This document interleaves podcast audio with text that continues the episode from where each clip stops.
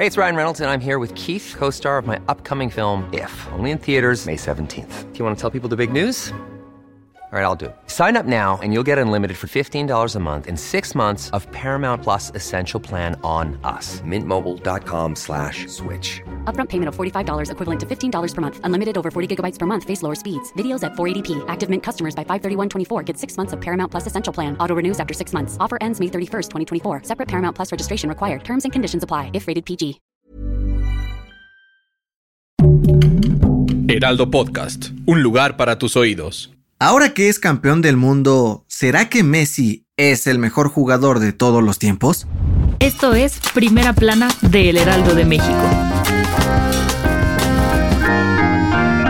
Finalmente lo logró. Lionel Messi consiguió el único trofeo que le faltaba y el más importante de su carrera. Este domingo, Argentina derrotó en penales a Francia y ganó su tercera Copa del Mundo en Qatar 2022, aunque no fue para nada sencillo. Y es que en la que ya es considerada por muchos la mejor final de la historia de los mundiales, Argentina comenzó ganando el partido con gol de penal de Messi al minuto 22 del primer tiempo. Al 35, Ángel Di María puso el 2 a 0 con un increíble contragolpe. Pero cuando parecía que Francia estaba totalmente liquidada, Kylian Mbappé anotó de penal al minuto 79 y luego, con un potente disparo dentro del área al 80, puso el empate a 2 en el marcador y mandó el partido a los tiempos extra. Ya en el alargue, Messi le devolvió la ventaja a Argentina. Pero para que las cosas se pusieran todavía más emocionantes, Mbappé se vistió de héroe una vez más y empató el partido por la vía del penal. Con esta anotación, el delantero francés de 23 años se convirtió en el jugador más joven en anotar un hat trick en una final de Copa del Mundo. Así la gran final se decidió desde los 11 pasos. Mbappé y Messi abrieron la tanda de penales y anotaron. Luego, el Dibu Martínez atajó el segundo disparo de Francia y el tercer tiro de los Blues se fue a un lado del poste. Los argentinos no perdonaron y finalmente Gonzalo Montiel le dio el campeonato al albiceleste luego de 36 largos años de espera. Messi se llevó los reflectores con el premio al mejor jugador de la Copa del Mundo mientras que Mbappé fue reconocido como el máximo anotador del torneo con 8 goles. Hace 8 años, en Brasil 2014, Argentina perdió la final contra Alemania, pero la vida y el fútbol siempre dan revanchas, y ahora Messi puede sentarse en la misma mesa que grandes jugadores como Pelé, Maradona y otros tantos que antes ganaron un mundial. Ahora, toca esperar tres años y medio para recibir a la crema innata del fútbol en nuestro país. Ya queremos que empiece México, Estados Unidos y Canadá 2026. ¿Quieres estar bien informado? Siga Primera Plana en Spotify y entérate de las noticias más importantes.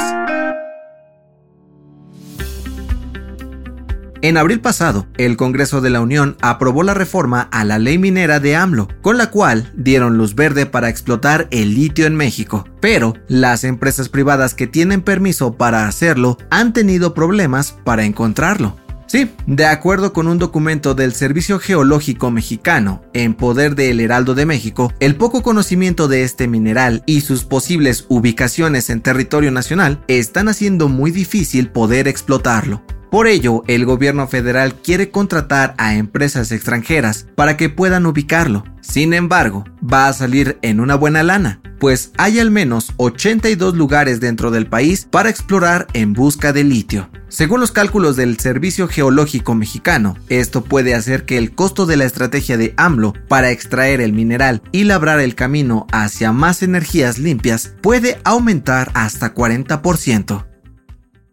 En otras noticias, la novela pues nada más no termina. Senadores de oposición aseguraron que el próximo año presentarán un plan C para echar abajo el plan B de la reforma electoral de AMLO. Buscarán acudir ante la Suprema Corte de Justicia para declararlo inconstitucional. En noticias internacionales, en una entrevista para un periódico español, el Papa Francisco reveló que en 2013 firmó una carta de renuncia en caso de que no pueda seguir trabajando debido a problemas de salud, pues en los últimos meses molestias en la rodilla lo han obligado a usar silla de ruedas y reducir sus actividades. Y en los espectáculos, Guillermo del Toro anunció que su más reciente cinta, Pinocho, se proyectará gratis el próximo 30 de diciembre en el Zócalo de la Ciudad de México, como parte de las actividades de la verbena navideña de la Secretaría de Cultura. El dato que cambiará tu día.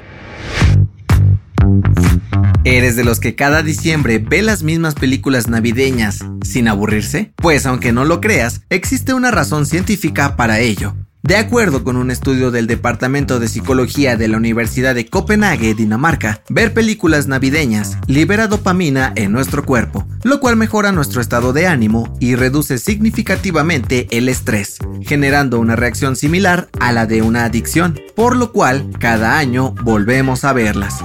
Además, según los expertos, cuando las vemos en familia, ayuda a reforzar lazos y activa la parte del cerebro relacionada a sentimientos positivos y nostalgia, haciéndonos recordar las navidades de cuando éramos pequeños. ¿Qué peli de Navidad es tu favorita? Yo soy José Mata y nos escuchamos en la próxima. Esto fue Primera Plana, un podcast del Heraldo de México.